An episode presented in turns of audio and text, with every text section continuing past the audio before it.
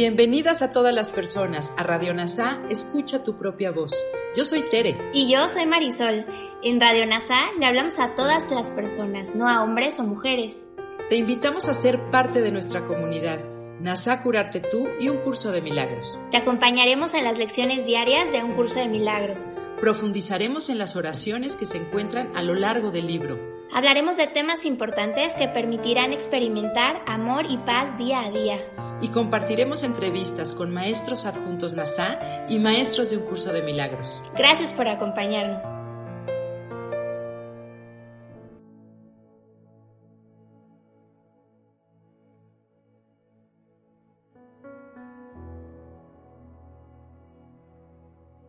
Lección 135 del libro de ejercicios de un curso de milagros.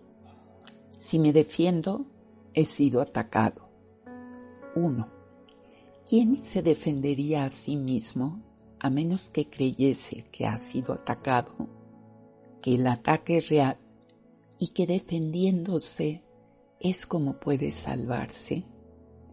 En esto radica la insensatez de las defensas, las cuales otorgan absoluta realidad a las ilusiones y luego intentan lidiar con ellas como si fuesen reales.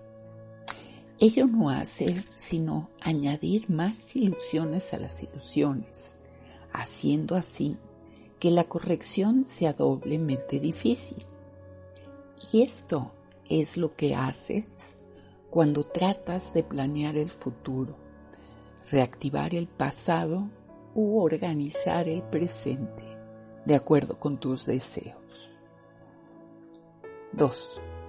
Actúas basándote en la creencia de que tienes que protegerte de lo que está ocurriendo porque ello encierra una amenaza para ti. Sentirte amenazado es el reconocimiento de una debilidad inherente. Es asimismo la creencia de que hay un peligro que tiene el poder de incitarte a que busques una defensa apropiada. El mundo está basado en esta creencia de mente y todas sus estructuras, pensamientos y dudas, sus castigos y su pesado armamento sus definiciones legales y sus códigos, su ética, sus líderes y sus dioses no hacen sino perpetuar esta sensación de amenaza, pues nadie andaría por el mundo cargando con una pesada armadura si no fuese porque el terror le encoge el corazón. 3. Las defensas son atemorizantes. Surgen del miedo, el cual se intensifica con cada defensa adicional. Crees que te ofrecen seguridad. Sin embargo, lo que hacen es proclamar que el miedo es real y que el terror está justificado. ¿No te parece extraño que al elaborar planes para reforzar tu armadura y afianzar tus cerrojos todavía más, jamás te detienes a pensar qué es lo que estás defendiendo, cómo lo estás defendiendo y contra qué. 4. Examinemos en primer lugar qué es lo que defiendes. Debe ser algo muy débil y vulnerable, algo que es presa fácil, incapaz de protegerse a sí mismo y que, por lo tanto, necesita que tú lo defiendas. ¿Qué otra cosa, sino el cuerpo, adolece de tal fragilidad que para proteger su insignificante vida es necesario prestarle un constante cuidado y preocuparse en gran manera por su bienestar? ¿Qué otra cosa sino el cuerpo flaquea y es incapaz de ser el digno anfitrión del Hijo de Dios? 5. Sin embargo, no es el cuerpo el que puede temer o ser algo temible. Las únicas necesidades que tiene son las que tú mismo le impones. No necesita complicadas estructuras que lo defiendan, ni medicamentos para conservar la salud, ni cuidados, ni que te preocupes por él en absoluto. Si defiendes su vida, le haces regalos para embellecerlo o construyes murallas para su protección. Estarás declarando que tu hogar está a merced del ladrón del tiempo, que es corruptible, que se está deteriorando y que es tan vulnerable que tienes que protegerlo con tu propia vida. 6. ¿No es este cuadro aterrador? ¿Cómo puedes estar en paz con semejante concepto de tu hogar? Sin embargo, ¿qué fue lo que dotó al cuerpo con el derecho de servirte de esta manera, sino tus propias creencias? Fue tu mente la que le asignó al cuerpo todas las funciones que percibes en él y la que fijó su valor muy por encima del pequeño montón de polvo y agua que realmente es. ¿Quién defendería semejante cosa si reconociese que eso es lo que es? 7. El cuerpo no necesita ninguna defensa. No podemos hacer suficiente hincapié en esto. El cuerpo se mantendrá fuerte y saludable si la mente no abusa de él, asignándole funciones que no puede cumplir, propósitos que están fuera de su alcance y elevadas metas que no puede alcanzar. Tales intentos ridículos, aunque celosamente atesorados, son la fuente de los múltiples y dementes ataques a que lo sometes, pues el cuerpo parece frustrar tus esperanzas, tus valores y tus sueños, así como no satisfacer tus necesidades. 8. El ser que necesita protección no es real. El cuerpo que de por sí no tiene valor ni es merecedor de la más mínima defensa, solo requiere que se le perciba como algo completamente ajeno a ti para convertirse en un instrumento saludable y útil a través del cual la mente puede operar hasta que deje de tener utilidad. Pues ¿quién querría conservarlo una vez que deja de ser útil? 9. Defiende el cuerpo y habrás atacado a tu mente, pues habrás visto en ella las debilidades, las limitaciones, las faltas y los defectos de los cuales crees que el cuerpo debe ser liberado. De este modo, no podrás ver a la mente como algo separado de las condiciones corporales y descargarás sobre el cuerpo todo el dolor que procede de concebir a la mente como frágil, limitada y separada de las demás mentes y de su fuente. 10. Estos son los pensamientos que necesitan curación y una vez que hayan sido corregidos y reemplazados por la verdad, el cuerpo gozará de perfecta salud. La verdad es la única defensa real del cuerpo. Sin embargo, recurres a ella para defenderlo. El tipo de protección que le ofreces no le beneficia en absoluto, sino que le añade más angustia a tu mente. Y no solo no te curas, sino que eliminas toda esperanza de curación, pues no puedes ver dónde se deben depositar las esperanzas si es que éstas han de ser esperanzas fundadas. 11. La mente que ha sanado no planifica, simplemente lleva a cabo los planes que recibe al escuchar a una sabiduría que no es la suya. Espera hasta que se le indica lo que tiene que hacer y luego procede a hacerlo. No depende de sí misma para nada, aunque confía en su capacidad para llevar a cabo los planes que se le asignan. Descansa serena en la certeza de que ningún obstáculo puede impedir su avance hacia el logro de cualquier objetivo que sirva al gran plan que se diseñó para el bien de todos. La mente que ha sanado se ha liberado de la creencia de que tiene que planear. Si bien no puede saber cuál sería el mejor desenlace, los medios por los que éste se puede alcanzar, ni cómo reconocer el problema que el plan tiene como propósito solucionar.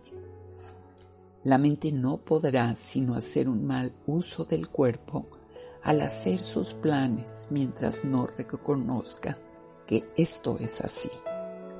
Mas cuando acepte que esto es verdad, sanará y dejará a un lado al cuerpo. 13. Forzar al cuerpo a que se amolde a los planes que una mente no curada traza para salvarse a sí misma es lo que hace que el cuerpo enferme. En tal caso, el cuerpo no es libre para ser un instrumento de ayuda en un plan que le ofrece mucha más protección de la que él podía prestarse a sí mismo y que por un tiempo requiere de sus servicios. Cuando se utiliza con este propósito, la salud está asegurada, pues todo aquello de lo que la mente se valga para tal fin funcionará perfectamente y con la fortaleza que se le ha otorgado, la cual no puede fallar. 14. Tal vez no sea fácil darse cuenta de que los planes que uno mismo inicia son tan solo defensas, al ser su propósito el mismo para el que se concibieron todas las defensas. Estos planes constituyen los medios a través de los cuales una mente atemorizada intenta hacerse cargo de su propia protección a costa de la verdad. Esto se puede reconocer fácilmente en algunas de las formas que se adopta este autoengaño, en las que la negación de la realidad es muy evidente. No obstante, rara vez se reconoce que hacer planes es en sí una defensa. 15.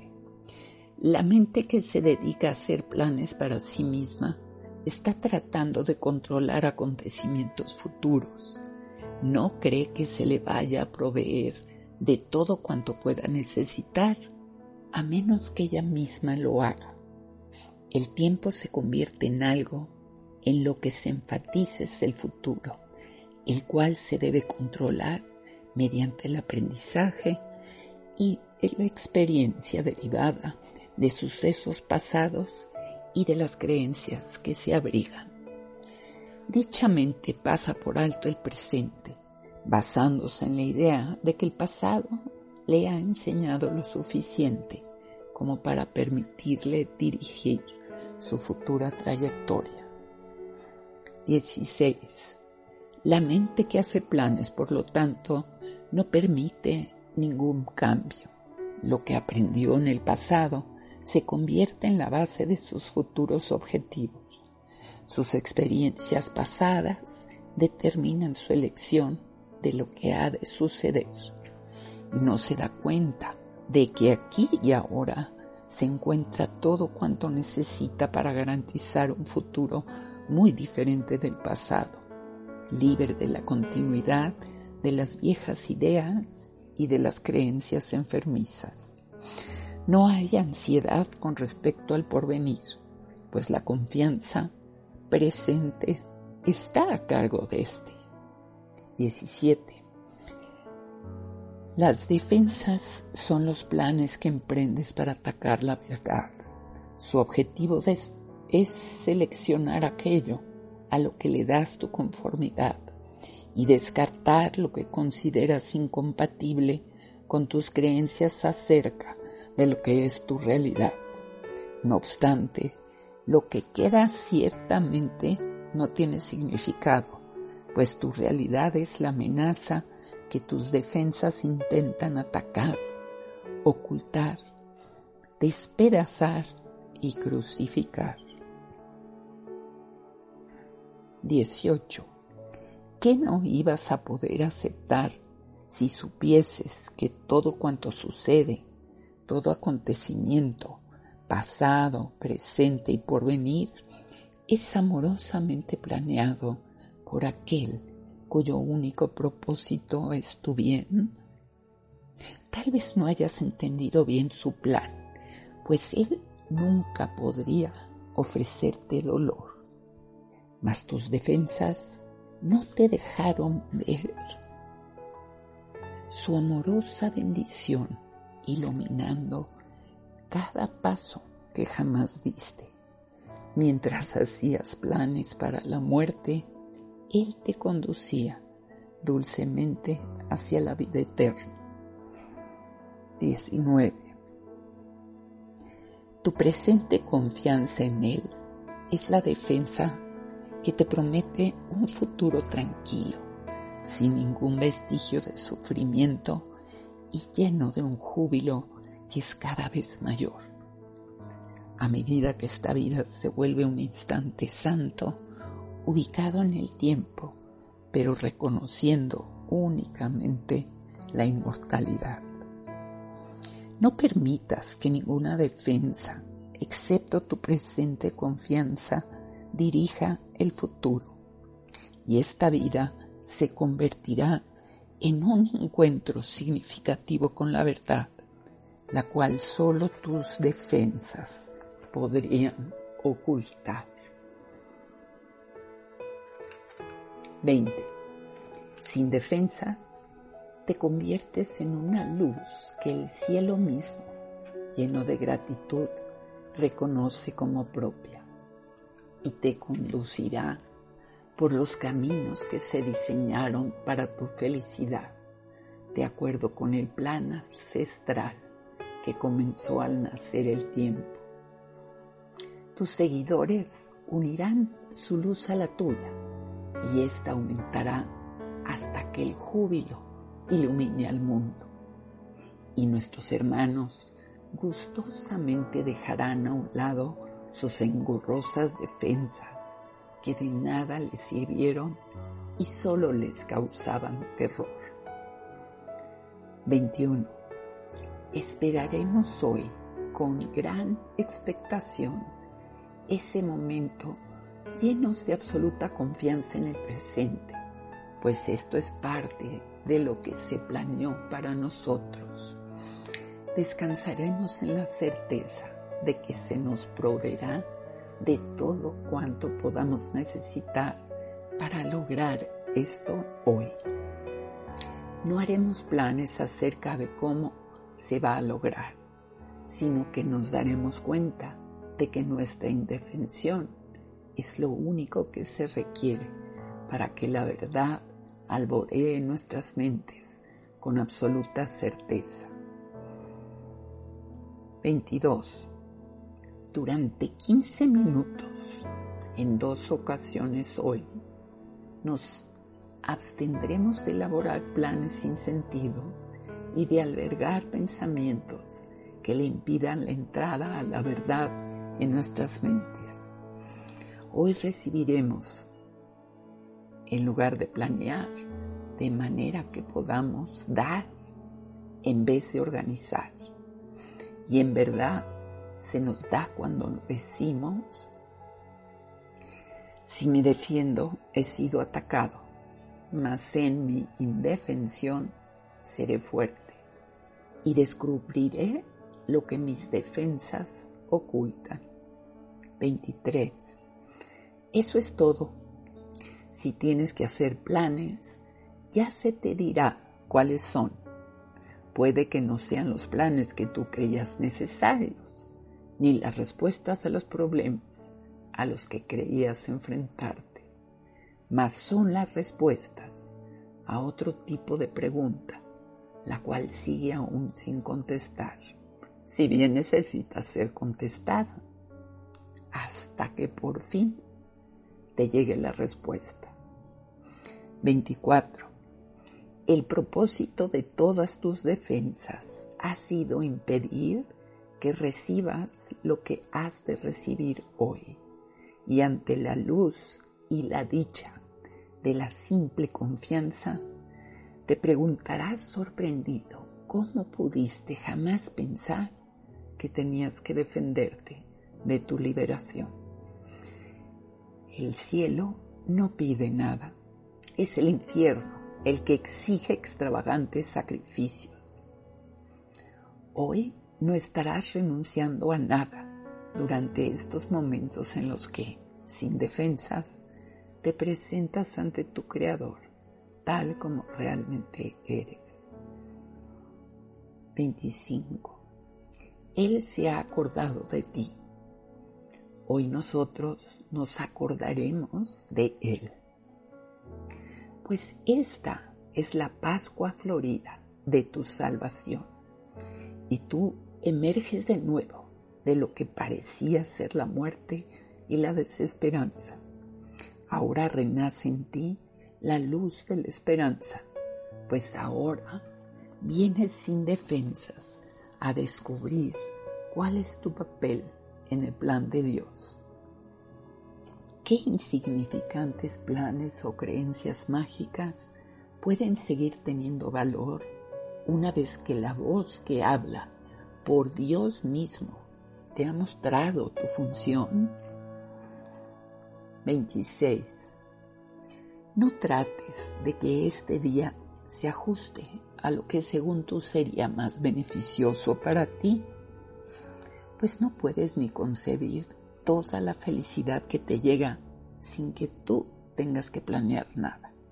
Decídete a aprender hoy y todo el mundo se unirá a ti para dar este paso gigantesco y celebrar tu Pascua Florida contigo. Si en cualquier momento a lo largo del día adviertes que cosas pueriles e insignificantes parecen ponerte a la defensiva y tentarte a urdir planes, recuerda que este es un día dedicado a un aprendizaje especial y reconócelo repitiendo lo siguiente. Esta es mi Pascua Florida y quiero conservarla santa. No me defenderé pues el Hijo de Dios no necesita defensas contra la verdad de su realidad. Ahora te invito a reflexionar brevemente sobre esta lección de la mano de Kenneth Wapnick. El tema de la lección, si me defiendo he sido atacado, nos recuerda una línea del texto del capítulo 16 que cito. Todas las defensas dan lugar a aquello de lo que quieren defender. El ataque. Le damos realidad al ataque al poner defensas. Esta lección es la más larga del libro de ejercicios, más de cinco páginas. Y también es una lección extremadamente importante. El propósito de las defensas es protegernos del miedo. Sin embargo, construir una defensa refuerza nuestra sensación de vulnerabilidad que junto con la percepción de peligro justifica la necesidad de defendernos. Si no hubiese miedo, no habría necesidad de protección. Y así tener defensas significa que tenemos miedo. Por lo tanto, vemos que aunque el propósito de la defensa es protegernos del miedo, solo la refuerza. Finalmente la lección explica que cuando creo que necesito defensa, me ataco a mí mismo al negar que soy el invulnerable hijo que Dios creó. Como parte de su amorosa unidad, no podría haber nada fuera de mí y ciertamente nada que pudiera amenazarme. Sin embargo, cuando planeo mi defensa, declaro que no soy invulnerable. Al contrario, digo que lo soy. No olvidemos lo que es el ataque. Todo ataque es un ataque contra uno mismo. No puede ser otra cosa. Al proceder de tu propia decisión de no ser quien eres, es un ataque contra tu identidad, pues cuando atacas es señal inequívoca de que has olvidado quién eres. Gracias por unir tu mente a todas las mentes. Soy gratitud.